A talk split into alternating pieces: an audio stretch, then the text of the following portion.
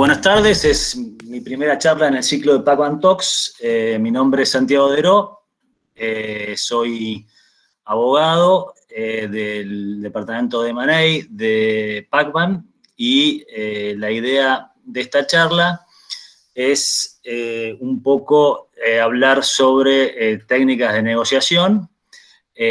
para eso nos acompañan dos invitados de lujo, eh, Santiago Cotter y Martín Molina, eh, con quienes he tenido la oportunidad de hacer más de 60 negociaciones o deals, como le gusta llamar a la gente, eh, y son ambos ingenieros industriales del ITBA y ambos MBA de Harvard, y ambos manejan fondos de private equity, por lo tanto son expertos en, este tipo de negociaciones.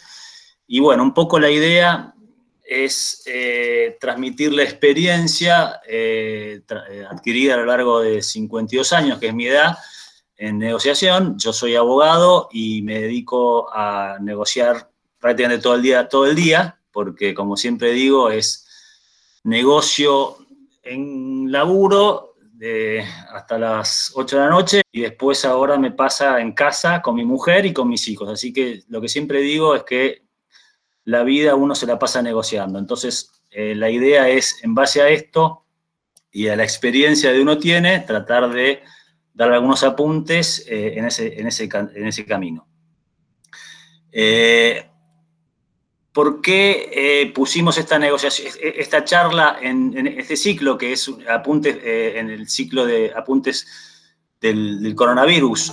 Porque entendemos que como consecuencia de la pandemia, eh, vamos a entrar, y cuando salgamos de esta pandemia, vamos a, entrar en una situación en la cual muchísimas de las relaciones jurídicas que estaban pactadas antes de la pandemia eh, se vieron de alguna manera influenciadas o, rotas como consecuencia de los problemas causados en la pandemia. Y como consecuencia de eso, eh, se van a generar conflictos y creo que lo mejor para solucionar un conflicto en la negociación. Eh, como siempre alguien dijo, y es una frase muy verdadera, es siempre mejor un, mejor, mal arreglo que un juicio. ¿Por qué? Porque en Argentina la, justicia no está preparada para solucionar eh, temas complejos. Eh, de la justicia es, un recurso de último, es un recurso, mal dicho, como de último recurso, y especialmente la justicia argentina eh, está muy mal preparada porque uno entra a un juicio y la verdad que nunca sabe cuándo ese juicio termina, son años y años y años, y al final del día los únicos que ganan son los abogados eh, y, y, todos los demás pierden porque al final del día eh, se diluye el conflicto, se pasa otra etapa y al final nunca, nunca nadie sabe cómo termina. Entonces, por eso nos pareció oportuno en este ciclo eh, y para la Argentina que viene, eh, hacer una charla sobre temas principales de negociación como para ayudar a la gente de alguna manera a ver la negociación como una herramienta exitosa para solucionar los conflictos y no ir a un juicio directamente. Eh, por supuesto que hay muchos tipos de negociaciones que no voy a, en este breve periodo que tengo, no voy a entrar a distinguir y hablar de todos tipos de negociaciones, negociaciones eh, persona a persona, negociaciones entre muchas partes, negociaciones complejas. Obviamente que el expertise que tenemos acá, yo y tanto los invitados, es, son negociaciones tendientes a acuerdos de compra o, o negociaciones en el marco de una operación en el cual hay muchas partes, muchos factores interesados, pero todas las partes generalmente están tendientes a tratar de lograr, un acuerdo. No es una negociación en la cual hay una parte, generalmente las partes tienen eh, más o menos equilibrio en el poder, eh, no hay una parte que tiene mucho más poder que la otra, eh, y que son tendientes a un resultado de que generalmente todas las partes lo quieren tener ese resultado. Hay otras negociaciones que son más complicadas, que no son, va a ser tanto objeto de esta charla, que son aquellas negociaciones en las cuales hay mucha diferencia de poder entre una parte u otra, o aquellas negociaciones en las cuales no hay mucha solución, por ejemplo, en negociaciones en las cuales eh, que nos vemos afectados muchas veces los abogados en negociaciones en las cuales una de las partes no tiene nada para ofrecer, no tiene más plata, y bueno, ahí ya es otro tipo de negociación y, más complicada. Entonces, eh, lo importante para, para mí, para una negociación y mi experiencia, es las tres P, como digo yo, ser positivo, ser prudente y ser paciente. Eh, ¿Por qué positivo? Porque positivo de que se va a poder llegar a un acuerdo. Eh, paciente, prudente porque la prudencia es, para mí es una virtud de las mejores virtudes y hay que ser prudente para el trato con el otro, prudente para lo que uno pide y prudente para la salida de la negociación. Y también paciente porque todas las negociaciones llevan tiempo y los tiempos son muy importantes y los vamos a tratar después. Y una cosa subjetiva para todos los que acá la mayoría de la gente son gente, que negocia de alguna u otra manera, eh, y yo creo que es muy importante para la negociación, primero hacer un conocimiento interno de uno para ver cómo es uno, eh, porque el cómo es uno va a depender también de cómo va a tratar la negociación. Entonces, si uno es calentón, eh, eso lo puede aprovechar, pero tiene que saber que eso puede influir de una manera negativa, pero puede influir también de una manera positiva. Pero hay que conocerse a uno a los efectos de, una vez que uno se conoce a uno, mejorar ese carácter a los efectos de ingresar en una negociación y que su carácter no sea el resultado, como resultado de la negociación se caiga por su carácter. Eh, entonces es importante el conocimiento personal para de alguna manera tener eh, claro cómo es uno y cómo en, base a eso tener, empezar una negociación. Bueno, el primer eh, tema que vamos a hablar es una parte importante, que es la planificación de la negociación, la identificación de los objetivos primarios y secundarios y la selección de asesores. Esto, ¿en, ¿en, qué etapa estamos? Estamos en la etapa anterior a la negociación, sabemos que tenemos un tema que tenemos que negociar, sabemos que tenemos un objetivo, y lo primero que yo creo que habría que hacer, que todos deberíamos hacer, es sentarnos a pensar, el brainstorming es muy necesario en todo esto, a ver cuál es mi objetivo y cuál es mi objetivo primario y secundario.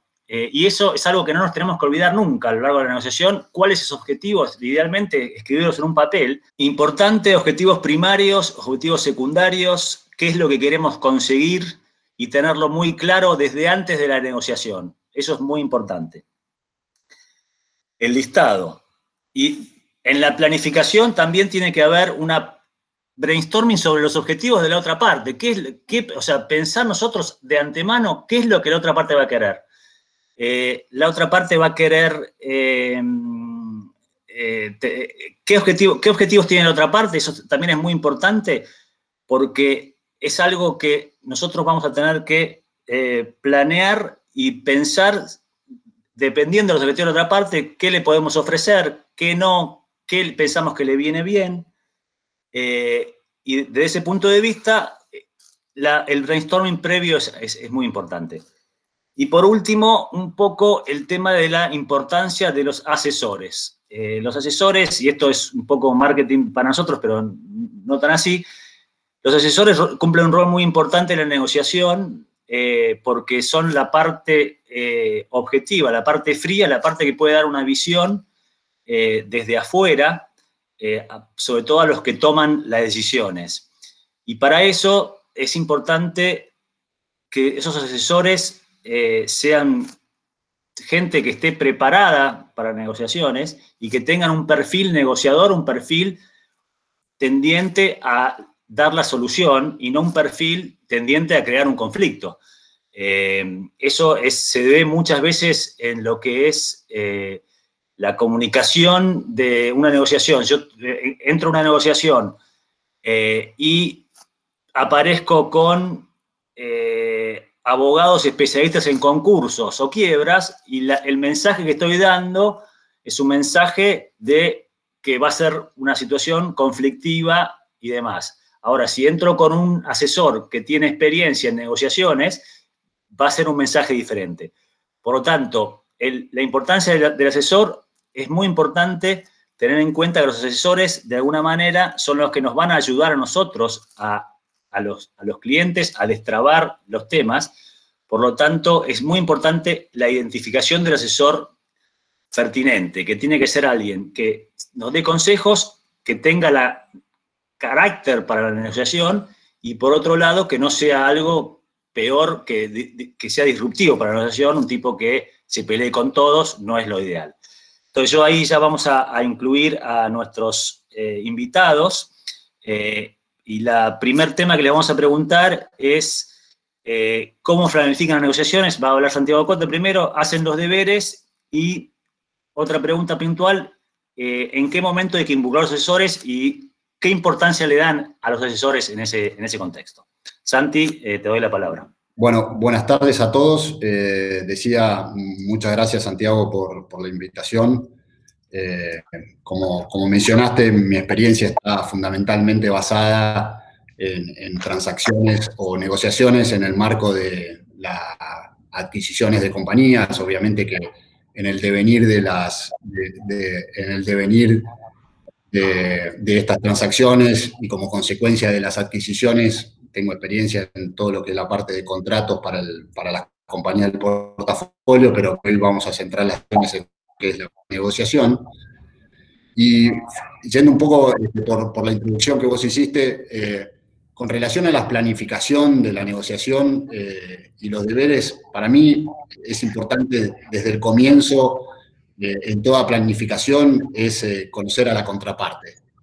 Eh, para mí, conocer a la contraparte es como, es como ir a una entrevista laboral sin conocer la empresa que me quiere contratar, ¿no? Entonces, eh, en el mundo de hoy es muy, es, bastante eh, factible que en el conocimiento de la contraparte tengamos personas en común, referencias, socios o transacciones en las que personas en común pudieran haber estado involucradas, eh, y de alguna manera eh, conocer, digamos, a la persona, más allá de los objetivos de mínima y lo que es la parte transaccional, es una, es una parte relevante eh, en, toda planificación a la hora de, sentarme a discutir con alguien.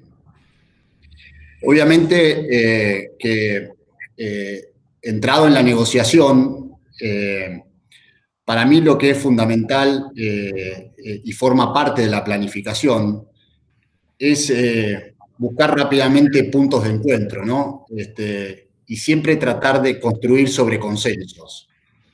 en general, cuando uno se sienta a una discusión donde uno quiere adquirir una empresa y otra persona quiere vender o una empresa o viceversa, es fácilmente poder, es fácilmente caer en la tentación de, de ser vistos como una contraparte y no como una parte de la solución. Eh, siempre hay una motivación del que vende, hay una motivación del que compra.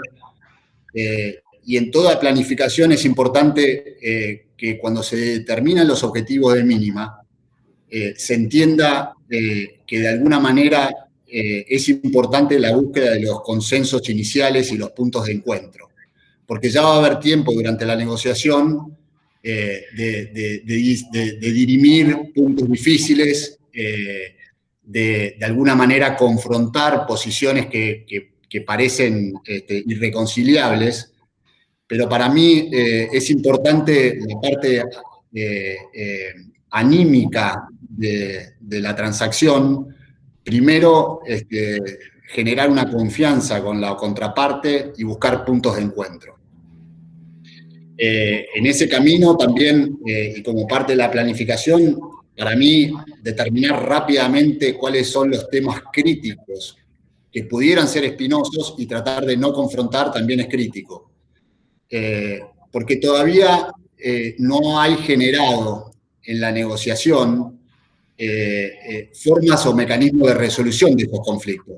Porque uno no conoce a la contraparte, porque de alguna manera no hay confianza entre las partes. Entonces yo creo que eh, cuando uno planifica cuáles son los objetivos de mínima, también tiene que entender cuáles son los objetivos de mínima de la contraparte, ¿no? Entonces, eh, creo que eh, en toda planificación, antes de ver si me pongo de acuerdo en el precio o si me pongo de acuerdo con una estructura que presentada puede ser compleja para la contraparte, creo que es fundamental eh, conocer a la contra, conocer con quién estoy negociando. conocer cuál es su estado anímico, cuáles son sus, cuáles son sus motivaciones, eh, qué lo lleva a vender o querer comprar la compañía, cuáles son sus objetivos, y de alguna manera eh, evitar las presiones de tratar de lograr consensos tempranos. porque tratar de lograr consensos tempranos te lleva generalmente a la dificultad de, confrontar en temas que son muy difíciles de encarar. Eh, obviamente que con respecto a lo que es la planificación voy a parar acá porque obviamente que creo que después vamos a hablar de otros temas, pero para mí es importante eh, la planificación, como dije, conocer a la contraparte y tratar de lograr consensos tempranos evitando las confrontaciones. Eh, y, determinar no solo cuáles son mis objetivos de mínima, sino también entender cuáles son los objetivos de mínima de la compañía. Gracias, Santi. Eh, Martín. No, bueno, buenas tardes a todos y gracias, Santiago y Belén, por la invitación y la organización. Eh, solo para complementar un poco lo que dijo Santi de la planificación, creo que lo que pasa típicamente en los casos que le tocan a Santiago y a mí respecto a compra o asociación en empresas, primero que son escenarios donde nadie tiene la obligación de hacer el deal, ¿no? Y eso genera en la planificación muchas más avenidas para lograr consenso en etapas sucesivas de la negociación. Y creo que más allá que uno arranque con una idea, eh, típicamente hay un nivel de precios y nivel de estructura que uno maneja como típico para las cosas que uno quiere hacer o quiere buscar, es importante eh, tener adaptabilidad tanto propia como de los asesores para ir ajustando el camino a medida que la, negociación avanza.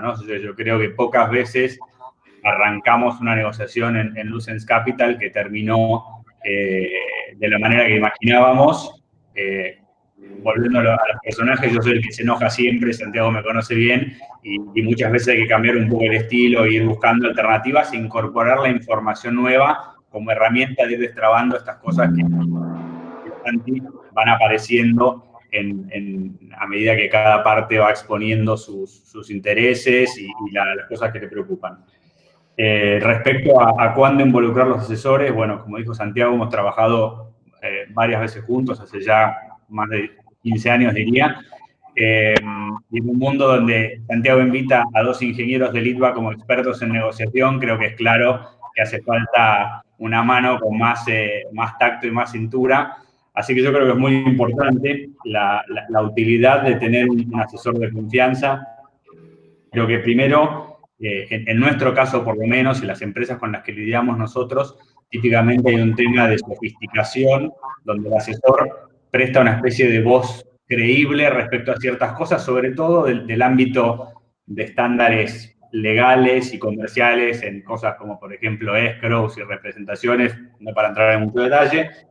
Y después, como, como mencionó Santi también, es, es, un vehículo interesante para explotar ideas que tal vez son eh, difíciles que el principal eh, tire en forma directa. Entonces es un, es, un, es un, muy buen vehículo para además de hacer de sparring y, y, y, y, calmar las ansiedades que se generan en este tipo de situaciones, dar credibilidad eh, hacia la contraparte, sobre todo cuando esta es menos sofisticada que uno. Habiendo dicho esto, creo que la relación principal, sobre todo en casos, como vamos a ver más adelante, como el que típicamente negocio yo, que son asociaciones, la relación entre principales, entre, el que está vendiendo y el que está comprando, no, no, no, debe ser reemplazada por la relación entre asesores. ¿no? Creo que ahí hay el riesgo de que cuando haya temas de definición final, es importante ponerle el pecho a las balas y estar uno ahí enfrente para cerrar esos, esos puntos. Bueno, gracias Martín. Eh, ahí, eh, a ver, estoy, estoy con el micrófono. Gracias Santi y Martín. Eh, un poco, es verdad lo que dice acá Martín y la realidad es que yo desde el punto de vista de asesores tengo la fácil de alguna manera porque yo propongo recomendaciones, pero no tomo decisiones, generalmente, a veces sí, con negociaciones que manejo yo. Eh, y eso es muy importante, que después lo vamos a ver, es eh, la importancia de tener a alguien que tome la decisión, ¿no? Porque muchas veces en las negociaciones lo que yo veo es eh, que se, se, alargan demasiado porque nadie quiere tomar la decisión. Eso lo vamos a ver después. Bueno, un poco el segundo tema que, que vamos a plantear un poco es el tema de la contraparte. Eh, ya un poco Santi avanzó sobre ese tema. Eh, la idea es que yo tengo es que la, contraparte no es un adversario, eso es lo principal y creo que fue recabado por, por, Santi, sino que es alguien con el que tengo que acordar. Lamentablemente a veces tengo que acordar porque no me queda otra, pero si yo lo veo como un adversario, eh, ya empezamos de manera complicada. Por eso, lo importante que para mí yo creo que es muy importante en toda negociación o todo conflicto, y también como parte de la eh, estrategia, es analizar el conflicto. ¿Cómo se inició el conflicto? Y para eso es muy importante escuchar a las ambas partes. O sea, acá eh, lo que es muy importante en la negociación es escuchar a ambas partes a los efectos de saber el origen del conflicto, porque generalmente lo que nos pasa como abogados a nosotros es que escuchamos a nuestro cliente y nos viene el cliente y nos cuenta una cosa eh, que al final del día parece que la otra parte es lo más parecido al diablo que hemos visto. Y después viene la otra parte, el abogado de otra parte, y me cuenta toda la otra historia. Y al final del día, la realidad es que la historia que yo tenía es completamente diferente de la historia que tenían ellos. Y en algún momento, en, el tiempo atrás, se originó el conflicto y se fueron abriendo las posiciones.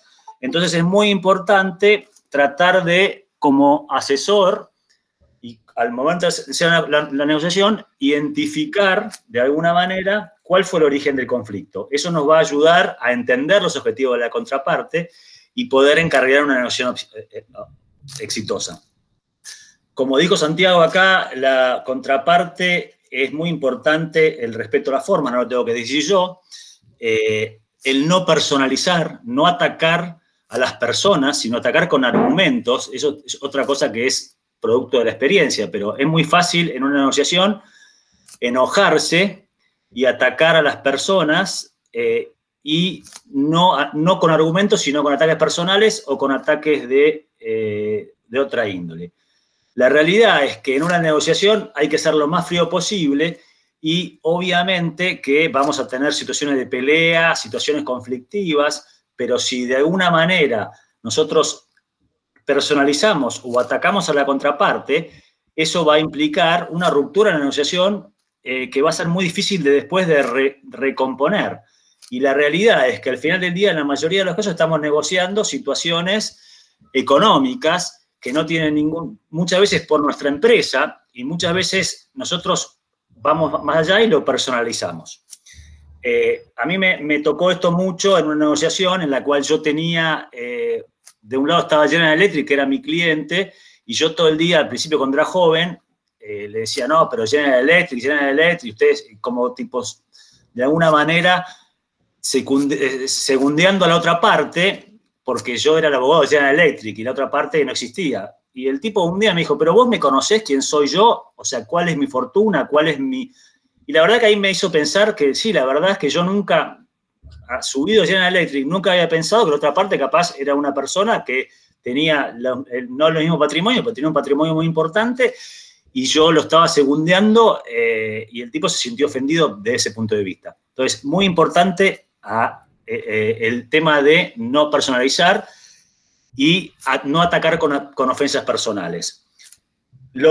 Otro tema muy importante que tenemos que tener en cuenta es en una, en una negociación de muchas partes y cuando hay muchos abogados, hay partes que no se conocen, es importante cuando uno empieza la negociación, y como dijo Santiago, identificar tratar de identificar a las otras partes, a la otra parte. ¿Quién es quién en la otra parte? ¿Quién es el que toma la decisión? ¿Quién es el abogado que puede ser alguien que me ayude? ¿Quién es eh, el dueño? Entonces, identificar a la otra parte no solo de sus objetivos, sino en las personalidades, qué personalidades son enojadas, cuáles son las personalidades conflictivas, como tengo un amigo mío que hace, hace, surf y me dice, yo cuando me meto en la ola, miro para ahí y veo al que tiene tablón, esa ola no la va a agarrar, el que tiene ola rápida, lo mismo, en, una negociación hay que meterse en la sala y mirar y tratar de identificar en la primera reunión quiénes son las partes, cómo están representadas, quién toma decisiones, quién tiene una personalidad agresiva, quién no tiene una personalidad agresiva, quién puede ser un punto de contacto, quién nos puede, eh, qué amigo, como dijo Santiago, importancia de los contactos como para destrabar una charla, che, saber que tienen contactos personales por otro lado, eh, empezar la charla con una, conversación eh, tratando de unir puntas y identificarse por un lado, porque la persona que está del otro lado, si me conoce, conoce mi familia, conoce algunos eh, el estudio, va a sentirse mucho más cómoda y con confianza como para, de alguna manera, hacer una negociación que sea más productiva. Otra cosa importante es el choque de culturas en una relación que también tiene que ver con las personalidades, ¿no? A mí me, tocó estar en, Italia negociando unos contratos y yo entraba con los mismos abogados internos y todos a los gritos peleando y gritando, pero peleándose a los locos, mismo dentro del mismo grupo, salíamos y todos también a los gritos y después, al final del día, salíamos todos a comer, o sea que era un tema cultural, no era un tema de que tenía una agresión personal hacia mí. Entonces, el choque de culturas es parte de esta introducción de la otra parte, de ver quiénes son, de dónde vienen, cuál es su historia, de qué país son, cómo se van a sentir, todas cosas que son muy importantes porque al final del día lo importante de la noción es la confianza eh, que se va generando a los efectos de pensar que lo que la palabra que yo le digo en la reunión me la van a tomar y el tipo se va a sentir con confianza como para continuar con esta negociación. Otra cosa importante es la creatividad para extrabarle. Muchas veces se generan eh, situaciones que parecen que son insolucionables. Y con un salida de, salida de la mesa, un brainstorming entre todas las partes y de alguna manera eh, pensar soluciones creativas puede extrabar el deadlock. Y por último, la actitud, y esto es un tema que acá vamos a hablar. ¿Cuál es la actitud de la negociación? Yo creo que la actitud de la negociación eh, no tiene que ser una actitud, vamos a, manejarnos con eh, anécdotas futboleras, no tiene que ser una actitud de ir a destrozar a la otra parte. La actitud para mí es ir a ganar por goleada, siempre uno quiere ir a ganar por goleada, pero conformarse con un 1-0, o sea, de alguna manera. Yo quiero ganar por goleada, pero si salgo 1-0, estoy contento porque logré mi objetivo. Entonces, si yo quiero destrozar la otra parte, es una actitud complicada porque no voy a pensar, lo único que voy a pensar es destrozar y ganarle a la otra parte. Acá lo que hay que saber es lograr el objetivo, no es ganar a la otra parte, es lograr mis objetivos. Y eso es fundamental. Entonces vamos a empezar con Martín ahora, eh, que, yo, Santi ya habló de esta parte. Eh, las preguntas que es, importante para ustedes la, la contraparte, ¿cómo creen importante generar confianza y después la última es, ¿cuál es el ánimo con que encarás una negociación? ¿Querés ganar con, goleada o querés lograr tus objetivos y estás dispuesto a escuchar y entender a la contraparte? Bueno, voy a arrancar por la última, que me parece que, tiene que ver con las otras dos. Nosotros, como mencioné en la, en la, en la introducción, nuestro modelo de negocios es primordialmente asociaciones y nuestras inversiones son en sociedad con dueños y o fundadores y accionistas relevantes de empresa, eh, que como dije en la primera pregunta, típicamente tienen un nivel de experiencia con los temas de Money mucho menor que, que el que traemos nosotros y nuestros asesores. Entonces, en ese contexto y, y en, una, en un objetivo de negocio que es quedar asociado y generar valor en forma conjunta, la actitud de ganar por goleada eh, es, perdedora, ¿no? O sea, realmente si vos empujás tanto, me parece, que, que, lográs todos tus puntos y desgastás la relación y, en ese, y generás eh, mala fe por buscar ganar por goleada, después el día uno después de la transacción, donde te convertís de contraparte a socio, eh, arrancás con un socio que por ahí está alienado, entonces para nosotros en nuestro modelo de negocios, esto, o sea, el, otro punto de la escala sería comprar un auto usado donde no te importa quedar bien con el vendedor porque lo vas a ver una vez y querés minimizar precios. Y Esto es realmente construir una relación que va a subsistir la negociación y creo que eso cambia bastante también el, cómo planearla, volviendo al punto anterior, y cómo ejecutar y hasta dónde eh, tirar de la piola. Em, para eso creo que es importantísimo generar confianza. Nosotros invertimos muchísimo tiempo, eh, como decía Santi en la pregunta original, eh, primera, perdón, conociendo a la contraparte, cuáles son sus motivaciones, como típicamente es alguien que está sacando fichas de la mesa y cambiando la estructura de su patrimonio y por ahí en la transacción más importante de su vida, es importante acompañarlos, eh, eh, explicarle y ser abiertos en las cosas que hemos visto en nuestra experiencia pasada eh, y, tratar de ser muy transparentes con los objetivos que tenemos, volviendo a la, parte del planeamiento, porque típicamente hay cosas que están tácitas, ¿no? Yo si quiero comprar, idealmente quiero pagar el precio menor posible y quiero tener la mayor cobertura respecto a los riesgos que pueda tener, entonces hay cosas que, no se dicen, no están supuestas, pero explicar por qué, explicar cuál es nuestro modelo de negocios, cómo son nuestros inversores, qué buscan, eh, qué cosas,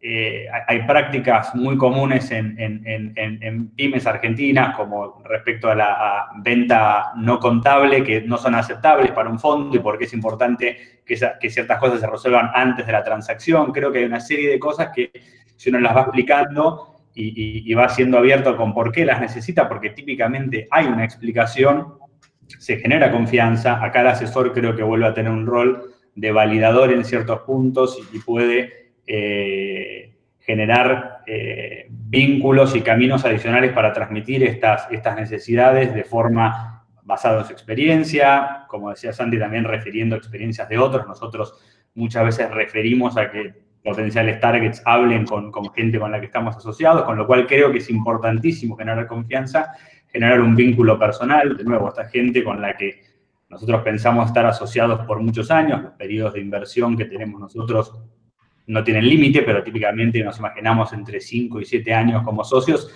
entonces es importante que haya una confianza real, ¿no? que lleguemos al día de darnos las manos, hacer el pago y asociarnos, y que se haya construido una relación donde las cosas se puedan hablar y poner en la mesa. Y, en ese camino, donde de nuevo, como mencioné antes, es, típicamente lidiamos con gente que nunca hizo una transacción de manera antes por ahí, eh, es importantísimo ver qué actitud tienen, ¿no? O sea, si alguien que quiere conciliar y, que tampoco quiere ganar por goleada, ¿no? Que quiere construir y que quiere escuchar lo que tenemos para decir y está abierto a tratar de acomodar eh, sus preconceptos para poder hacer un deal con nosotros, eso siempre es bien visto. Entonces yo creo que, eh, como dijo Santiago, a veces hay que levantarse de la mesa y, a veces uno por ahí, vamos a hablar después, se queda con la sensación de que si no hubo ninguna ruptura o ningún momento de quiebre, eh, tal vez uno dejó plata en la mesa, entre comillas, pero es importantísimo ver que ante cada eh, obstáculo que se presenta en la, negociación, la contraparte se quiere sentar a charlar también. Si no, en ese caso, para nosotros, que de nuevo el objetivo es quedar asociados, medio que se pierde un poco el, espíritu de lo que estamos construyendo. Gracias, Martín. Y bueno, le cedo un poco la palabra a Santi.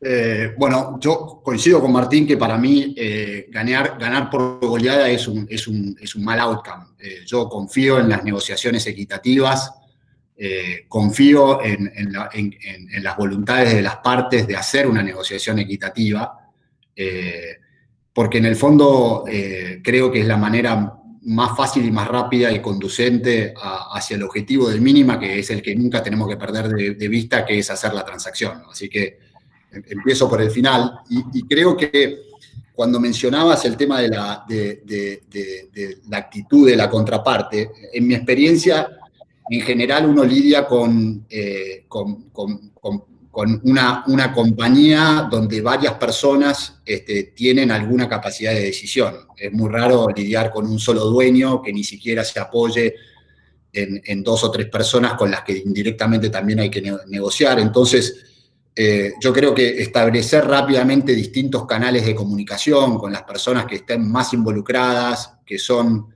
de alguna manera, que favorecen la transacción, este, creo que es importante establecer distintos canales de comunicación. Eh, limitarse a una sola persona en una sola discusión me parece que, no, no, logra este, eh, llevarte a, buen puerto. eh, yo creo que en, una transacción donde hay varios involucrados o varios accionistas, hay que conocer y escuchar a todos y tratar de negociar solo con algunos. Este, las personas que son eh, más idóneas, las personas que son, que quieren hacer el deal, las personas que tienen mayor capacidad este, para entender, con las que uno puede generar empatía, pero definitivamente en esto de buscar canales de comunicación, para mí es importante tener la posibilidad también de poder conocer y escuchar a todos y tratar de buscar este, cuáles son las personas con las que uno debería tratar de discutir o negociar o, transmitir mensajes. Y después el, otro punto que, quiero mencionar es el que está relacionado con generar confianza, ¿no? Porque creo que todo el mundo coincide que es bueno generar confianza, el tema es cómo, ¿no? Eh, y yo pensando eh, en esta pregunta, eh, a mí se me ocurrieron algunos, algunos, algunos temas que para mí son críticos, ¿no? Para mí la forma de generar confianza en un proceso que, que sostiene el argumento de que ganar por goleada no es un, no, es un fin en sí mismo, ¿no? Para mí generar confianza es, es defender los argumentos y ceder cuando los argumentos no se sostienen. Es decir, uno a veces este, se, come el personaje de tratar de lograr todo y presenta argumentos que no son defendibles. Y yo creo que eh, en la búsqueda de esa confianza, uno tiene que ser muy fuerte cuando tiene argumentos fuertes y tener la capacidad de ceder cuando los argumentos no se sostienen. Eso es una forma de generar confianza. La otra forma de generar confianza es eh, no reabrir puntos que ya están acordados uno a veces cae en la tentación de decir, che, la verdad es que no me gustó la última reunión, eh, me parece que acá deberíamos haber estado muy firmes, veamos la próxima reunión si tenemos alguna posibilidad de, rediscutir el punto. Yo creo que eso es un, es un mal camino en la búsqueda de, la, en la búsqueda de confianza. O sea que eh, cuando dije al principio que no hay que hacer concesiones tempranas sobre puntos importantes y trabajar sobre los consensos, cuando uno da una, en una negociación eh, una palabra, cuando uno cede en algo porque no lo puede sostener, es importante este, no volver sobre puntos acordados. Y la otra forma también, este, aunque parezca mentira, en esto de generar confianza, eh, vos mencionaste algo de los deadlocks, este, y la verdad es que uno a veces se, se, eh, se detiene en, tecnicismo, ¿no? Y créanme, pero este, es verdad que muchas negociaciones a veces cuando quedan 10 puntos en la mesa se resuelven repartiendo por otros, este, así de poco sofisticado. Y la verdad es que eh, eso también es una forma de, obviamente, no ganar por goleada, lograr un objetivo de mínima que generalmente está cubierto cuando estamos siguiendo los últimos por otros, pero creo que eso, eso también transmite confianza porque uno está dispuesto a ceder si la otra persona está dispuesta a ceder. Y, lamentablemente que este, repartir por otros es una manera eficiente y eficaz de lograr un consenso. Entonces, yo creo que estos son dos o tres conceptos que a, mí trato de que me acompañen en toda negociación y espero lo, eh, espero lo mismo de la contraparte sobre cómo generar confianza en una transacción y cómo de alguna manera eh, eh, avanzar, este, no reabriendo puntos, encontrando soluciones creativas a deadlocks, este, porque para mí también confianza es avanzar en el proceso. O sea, si no, se, si, no si no se avanza, se pierde fe en el proceso. Y cuando se pierde fe en el proceso, se pierde el, momento, se pierde el interés.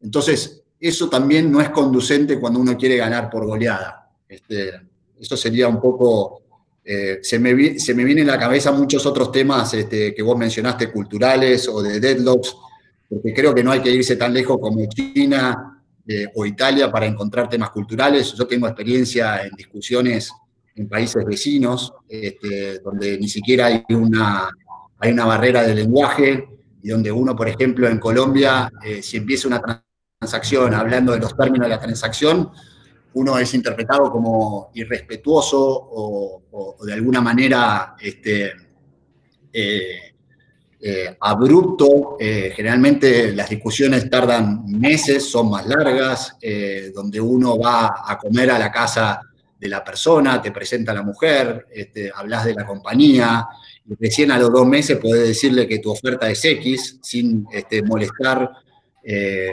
eh, o, herir a, la contraparte. Así que creo que los temas culturales, la resolución de los deadlocks que también mencionaste, eh, se me vienen a, la cabeza muchos ejemplos, pero la verdad que en, el tema de los deadlocks y, en la búsqueda de soluciones creativas es donde uno generalmente también genera confianza.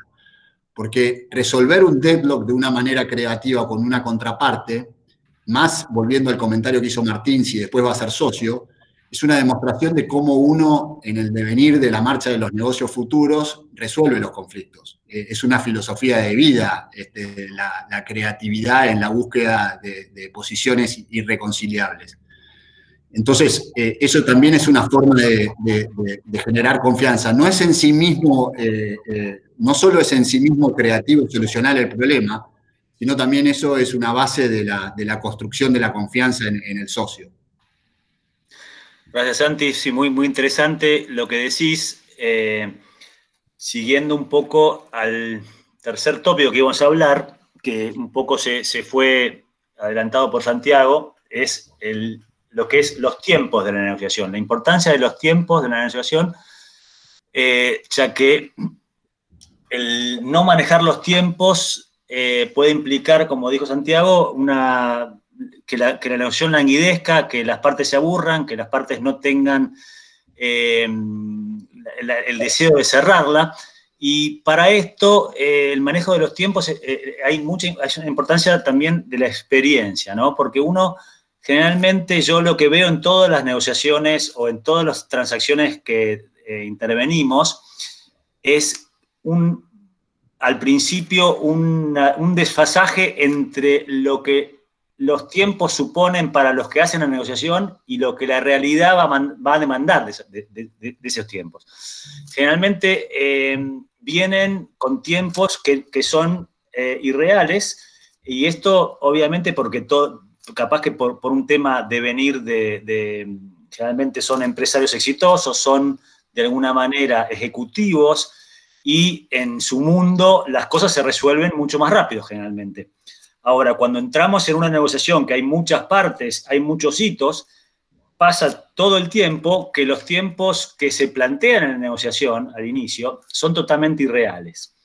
Eh, yo, bajo mi experiencia, yo ya he, concluido que no tiene más sentido para mí pelearme con, la, con mi cliente acerca de los tiempos, porque los tiempos son lo que son, eh, y la verdad que me ha pasado muchas veces de decir, no, esto es imposible y, que me tilden como que soy, que quiero tirar abajo todo, como que no, no, quiero trabajar más, no quiero trabajar después de hora.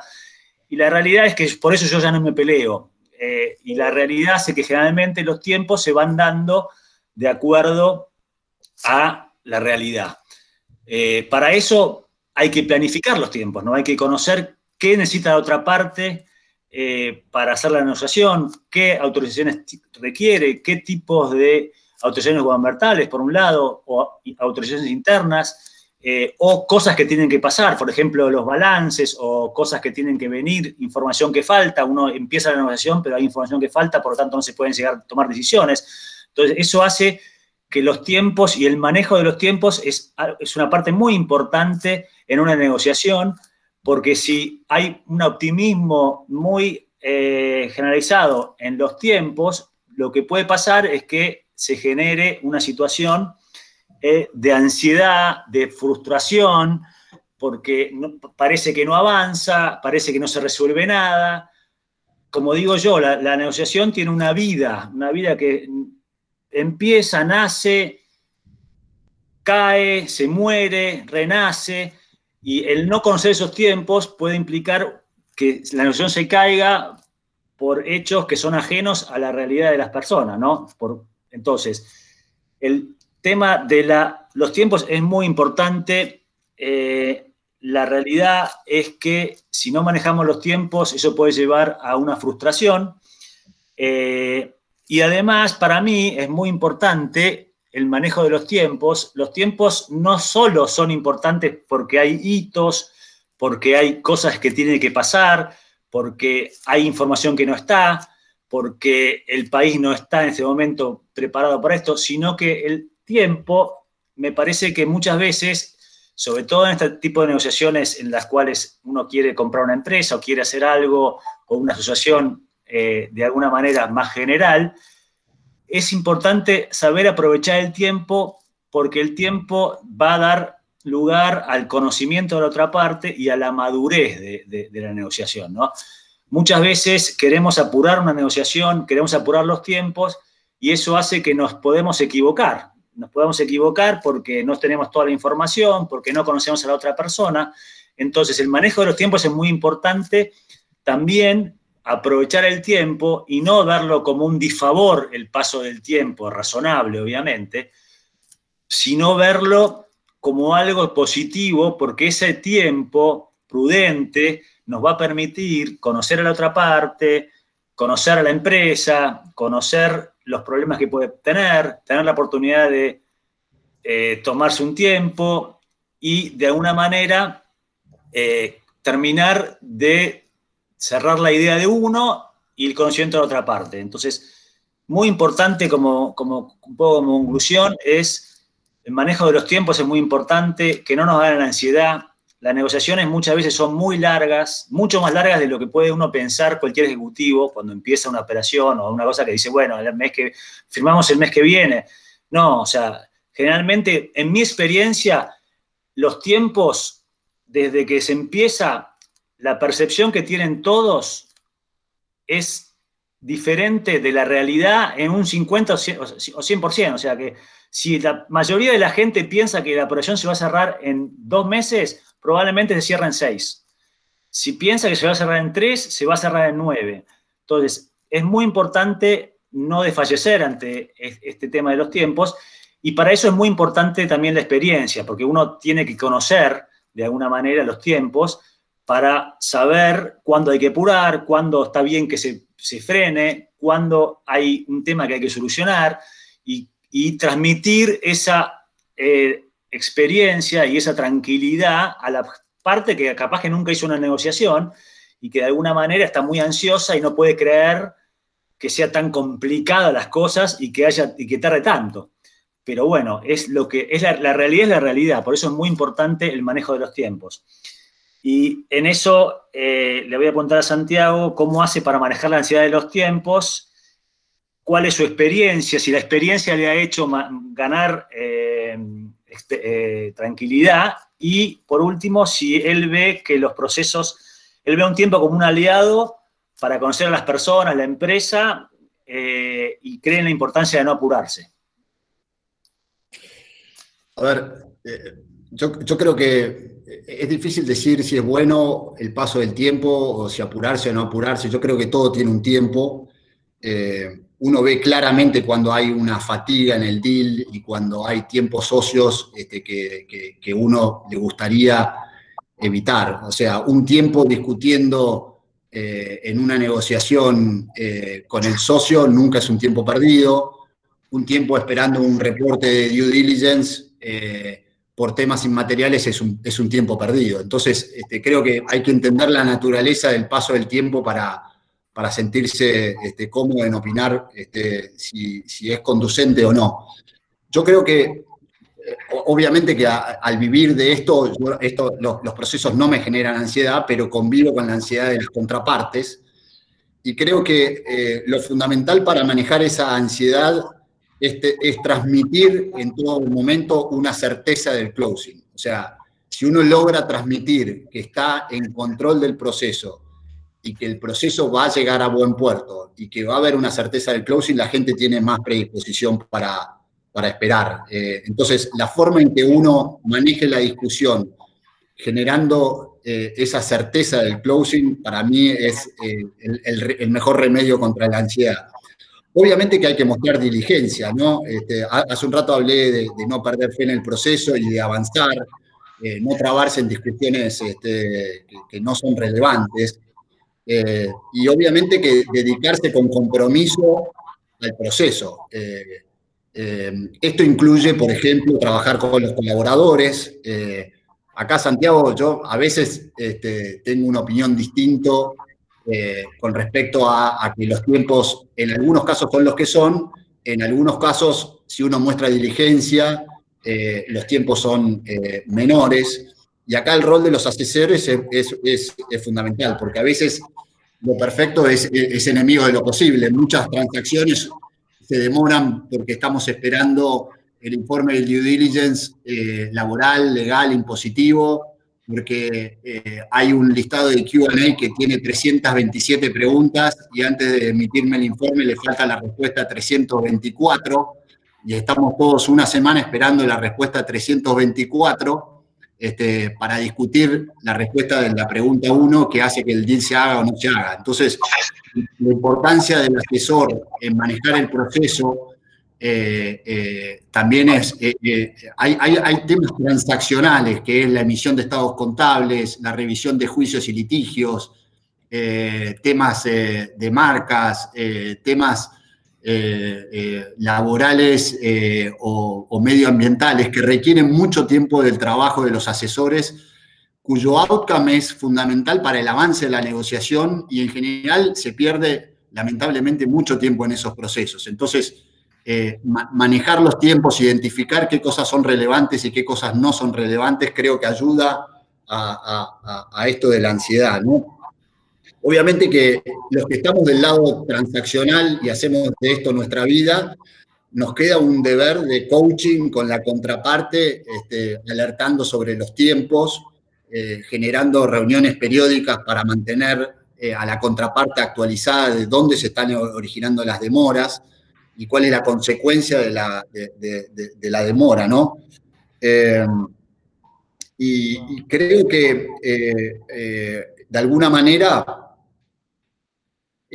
si uno encuentra que el paso del tiempo es un aliado, es porque seguramente habrá encontrado en esos espacios la posibilidad de interactuar con el socio. No me imagino otros casos y quiero alertar de una preocupación que es muy común en este tipo de transacciones, y a veces el, el paso del tiempo te aleja de la operación. Eh, es decir, cuando una compañía entra en un proceso de due diligence, eh, generalmente sufre la operación, eh, y a veces pasa que una, una discusión de meses de los contratos te aleja de los estados contables auditados a los que fueron los que revisaste a los fines de hacer una transacción. Nos ha pasado en alguna transacción donde terminamos seis meses después eh, de que teníamos un due diligence de los estudios contables y entonces entramos en un periodo de, seis meses ciego de lo que pasa con la compañía, más allá de hacer una,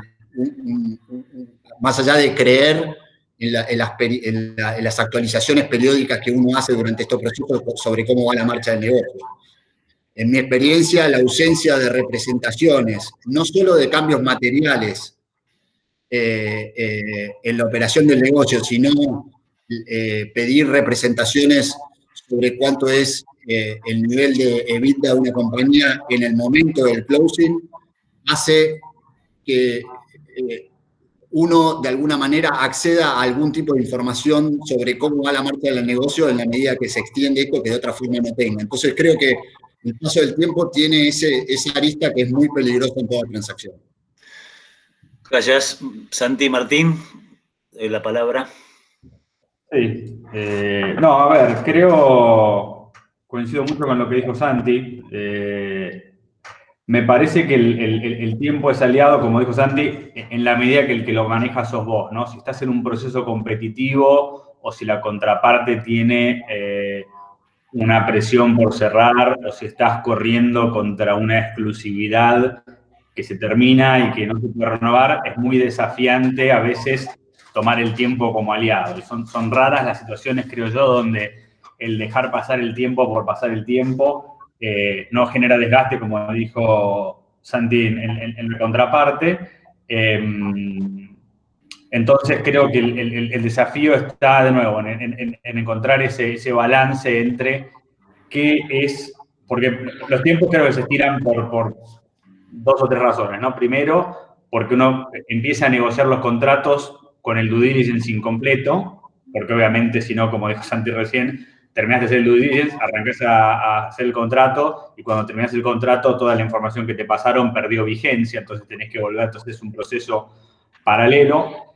Segundo, porque surge información en el medio que te hace cambiar de opinión respecto a lo que pensabas del contrato y tenés que replanteártela. Y tercero, por temas de la negociación en particular eh, que se traban, ¿no? que vamos a hablar un poquito más adelante. Entonces, cómo manejar esos, esos workstreams a la vez y esa información que va surgiendo es un desafío y ahí sí creo que la, habilidad de, nosotros como negociadores o como, como, como profesionales de inversión es tratar de enfocarnos entre lo que es que va a cambiar la decisión respecto a hacer una inversión o no, y que el resto que falte, la información esa que se refería a Santi como no esencial, tratar de resolverla con andamiaje legal, ¿no? O sea, entonces yo creo que ahí, volviendo al tema del asesor y la función que cumple en el, en el, en el, en el desarrollo del negocio, también es ayudar a su cliente, como, entender el objetivo de su cliente, la tolerancia de riesgo,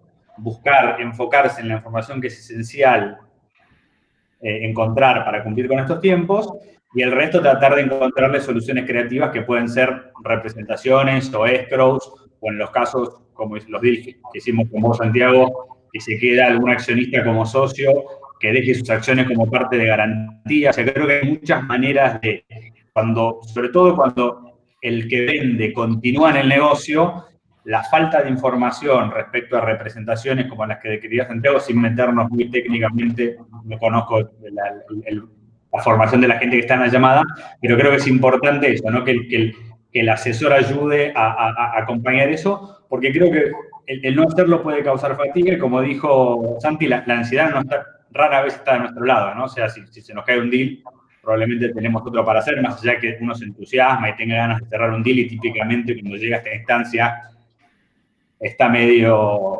como, tratando de cerrarlo, no tenemos la obligación. Entonces, e, esa libertad libera mucho de la ansiedad del lado del que, está comprando, digamos, en este caso, pero no del lado del que vende. Entonces, el, poder llevarlo, el poder comunicar claramente esa certeza de cierre y explicar cuáles son los, los gating items, los puntos que realmente tenemos que destrabar para poder cerrar en tiempos, me parece que es parte compartida entre, entre el comprador y sus asesores, ¿no? Y, de nuevo, buscar, volviendo al punto de la pregunta anterior, estructuras creativas para destrabar estos deadlocks, ¿no? Que pueden ser, eh, de nuevo, dar garantías en forma de acciones, que, no tienen costo para el vendedor y que protegen eh, de una manera aceptable al que está comprando el negocio, pero creo que, de nuevo, está, está en, el, tiempo es un aliado en la medida que lo, que lo manejes vos, y aún así creo que hay desventajas en estirarse mucho tiempo. Con lo cual, tratamos de cerrar posible. Gracias, Martín. Y bueno, el, la última, el cuarto tema, cuarto y último tema que queremos hablar y explicar un poco es el cierre de la negociación. En ese sentido, la importancia de poner un cierre eh, y recordar en ese sentido los objetivos. ¿no? Uno, uno muchas veces pasa que empieza con unos objetivos eh, secundarios y probablemente llega un momento en el cual todos esos objetivos ya los cumplió, pero igualmente surgieron nuevos temas y uno quiere seguir presionando más, ganando más y eh, entonces tiene que haber un momento en el cual uno tiene que volver a los objetivos, volver al listado y decir, ya, ya cumplí con mi objetivo, cumplí con mi listado, bueno, vamos, vamos a un cierre. Para eso es importante tener lo que dijo Santiago, lo perfecto es enemigo de lo bueno. Uno no, o sea, uno va, lo que pasa mucho, y hay una frase americana que es, eh, que es el, miedo a la firma, eh, que es el miedo de cerrar algo, ¿no? Porque una vez que nosotros ya tenemos todo, la firma va a implicar que ya estamos comprometidos, que nos tenemos que comprometer. Todo lo que negociamos antes es en el aire, no hay ninguna obligación. Llega un momento en el que hay que firmar. Eso que implica que firmar es aceptar lo que negociamos a ese momento. Y eso es muy importante porque muchas veces, como dijimos, las negociaciones se alargan, se alargan y se van transformando en negociaciones por cosas que son totalmente nimiedades, que uno dice, ¿cómo puede ser que sigamos negociando o que no nos pongamos de acuerdo en esto si todo lo que nos pusimos más importante ya nos pusimos de acuerdo hace meses y sigamos discutiendo por sonceras, y eso es parte también del, hecho de no saber encarar y, el famoso miedo a la firma, que es muy por eso es muy importante ahí también el hecho de que tener personas que tomen decisiones, lo, lo, hemos hablado antes, todos podemos negociar, todos podemos hablar, pero alguien tiene que tomar la decisión final, alguien o uno o dos o tres, pero tiene que haber gente que asuma las consecuencias, porque desde el punto de vista yo soy asesor, bueno, podré decir, pero alguien tiene que poner la billetera. Entonces, ese, esa, gente hay que ayudarla de alguna manera a tomar decisiones finales, porque el cierre es la parte generalmente más compleja, porque todo el mundo está muy nervioso, está muy ansioso y todo el mundo tiene miedo de firmar y de haber hecho algo mal, o de estar dando más, o de estar, o de estar dejando de alguna manera cosas sobre la mesa. Entonces, es muy importante en un momento ya enfocarse en tratar de cerrar una negociación. Para eso es importante revisar los objetivos que uno tenía, ver si se cumplieron, ver si le falta un objetivo para insistir sobre eso, tener humildad, no saber, no pensar que se ganó todo, sino decir, bueno, ya tengo una negociación exitosa, me puse de acuerdo de alguna manera. Y eh, la importancia de mirar para adelante, lo que pasa mucho, lo que pasaba a mí en la facultad, muchas veces yo cierro una negociación o terminabas un examen y en ese momento te agarraba una ansiedad terrible porque te ponías a pensar todo lo malo que habías puesto y después venía y te sacabas un 10. Eh, le pasa también ahora a mi hija. Entonces, muchas veces cuando cerramos, eh, lo que hay que hacer es mirar, tratar de mirar para adelante y pensar esto es lo mejor que pude conseguir, cierro así, es lo mejor que pude conseguir y salir de ahí. Si nos quedamos en el pasado pensando, che, qué cagada que no hice esto, que no puse esto, cuando hay un, se firma un contrato ya terminó, es como contraerse un examen. Entonces, si nos quedamos preocupados para atrás, es problemático porque eso puede generar conflictos futuros. Y por último, la importancia para la gente que actúa en negociaciones, la importancia de la autopsia, ¿no? De lo que dicen la autopsia de los americanos cerremos la negociación, no podemos hacer nada para atrás, no nos podemos amargar porque ya, ya cerramos, ya, ya, eh, ya está, ya está est. Pero sí es bueno hacer un brainstorming final en el sentido de qué hice bien, qué hice mal, de tal manera de prepararme para la próxima y aprender de mis errores y, para que, y no repetir los mismos errores. Entonces, eh, por último, la última pregunta, después vemos si hay alguna pregunta, voy a empezar por Santiago Cotter. Cuando vos cerrás una negociación, ¿estás contento por lo que cerraste o estás preocupado porque le dejaste en la mesa? Y en el marco de eso, después, ¿ustedes hacen autopsia interna? Eh, creo que sí. Eh, ¿Cómo la encarás y demás? Bueno, de, mi lado siempre contento por cerrar. La verdad es que me costaría encontrar un, caso donde no esté contento por haber cerrado, obviamente este, temporalmente hablando, ¿no? Eh, yo eh, eh, creo que en, el, negocio de Manei cerrar una transacción es lo más fácil, lo más difícil viene después, este, que es este, generar valor, acompañar a la compañía, eventualmente venderla, con lo cual para mí tiene sus traumas una transacción, pero no deja de ser el, primer, el primer eh, gran, eh, gran paso, ¿no? coincido contigo que los contratos están escritos para guardarlos, este, y uno solo sabe con el tiempo si los contratos fueron efectivos a la hora de lidiar con los potenciales litigios o reclamos. Eh, con lo cual, eh, solo la experiencia acumulada de años te permite realmente aprender este, de negociaciones pasadas. Eh, creo que la autopsia siempre es necesaria. nosotros, en el caso de una compra, no solo la autopsia de revisar los procesos, el equipo interno, los asesores, la velocidad con que nos movimos, la calidad de los reportes. Eh, lo más importante es algo que dijo Martín, ¿no? Cómo quedaron las relaciones. Eh, y además, este, uno generalmente cuando uno entra en una compañía, hace, se toma los primeros 100 días este, muy en serio no voy a hablar de lo que es la parte de la estrategia y ejecución de un plan de negocios, cambio de management o lo que, o lo que sea relacionado a la estrategia, sino me voy a concentrar en lo que, fue, en lo que es la parte de la negociación y de los contratos. Eh, eh, creo que la primera autopsia es determinar fallas en el proceso de due diligence. Eh, ahora dentro de la compañía, qué es lo que uno encuentra versus lo que uno creía que iba a encontrar. Este, yo creo que eh, toda compañía recientemente adquirida este, se debe un proceso de auditoría que permita revisar qué tan efectivos fuimos en, el entendimiento de la problemática de la compañía.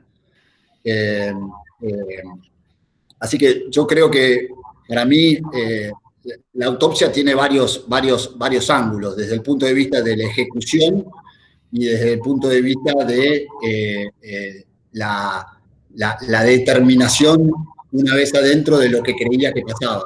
Solo, y, solo con el paso del tiempo, si uno tiene un litigio, puede encontrar qué tan sólidos eran los contratos este, que se firmaron, qué tan ejecutables eran las garantías que se obtuvieron y, qué tan costosos eh, son los procesos para obtener este, eh, indemnidades eh, o, cobrar, este, o, cobrar algún este, tema que pudiera haber surgido. Gracias, Santi. Eh, Martín. No, a ver, sí, yo, creo que el, el, momento de cierre es un momento más de, liberación en lo que respecta a, a, M&A. Creo que, con la experiencia que uno tiene, típicamente, si cerró es porque se siente cómodo, que las variables que estaban bajo su control las llevó hasta donde más o menos uno quería y las incertidumbres que tiene están protegidas en, un, margen de seguridad que no tiene entre el precio que pagó y la estructura legal que armó para protegerse. Entonces yo creo que ahí la preocupación, como bien dijo Santi, es, bueno, ahora soy dueño, ¿qué voy a hacer de esto y cómo voy a ejecutar la estrategia? Cambia muy rápidamente la preocupación, si querés, de, cerrar el deal a empezar a ejecutarlo y generar valor, que es en realidad como, como nos ganamos la vida, ¿no? Una vez, una vez que elegiste el activo correcto.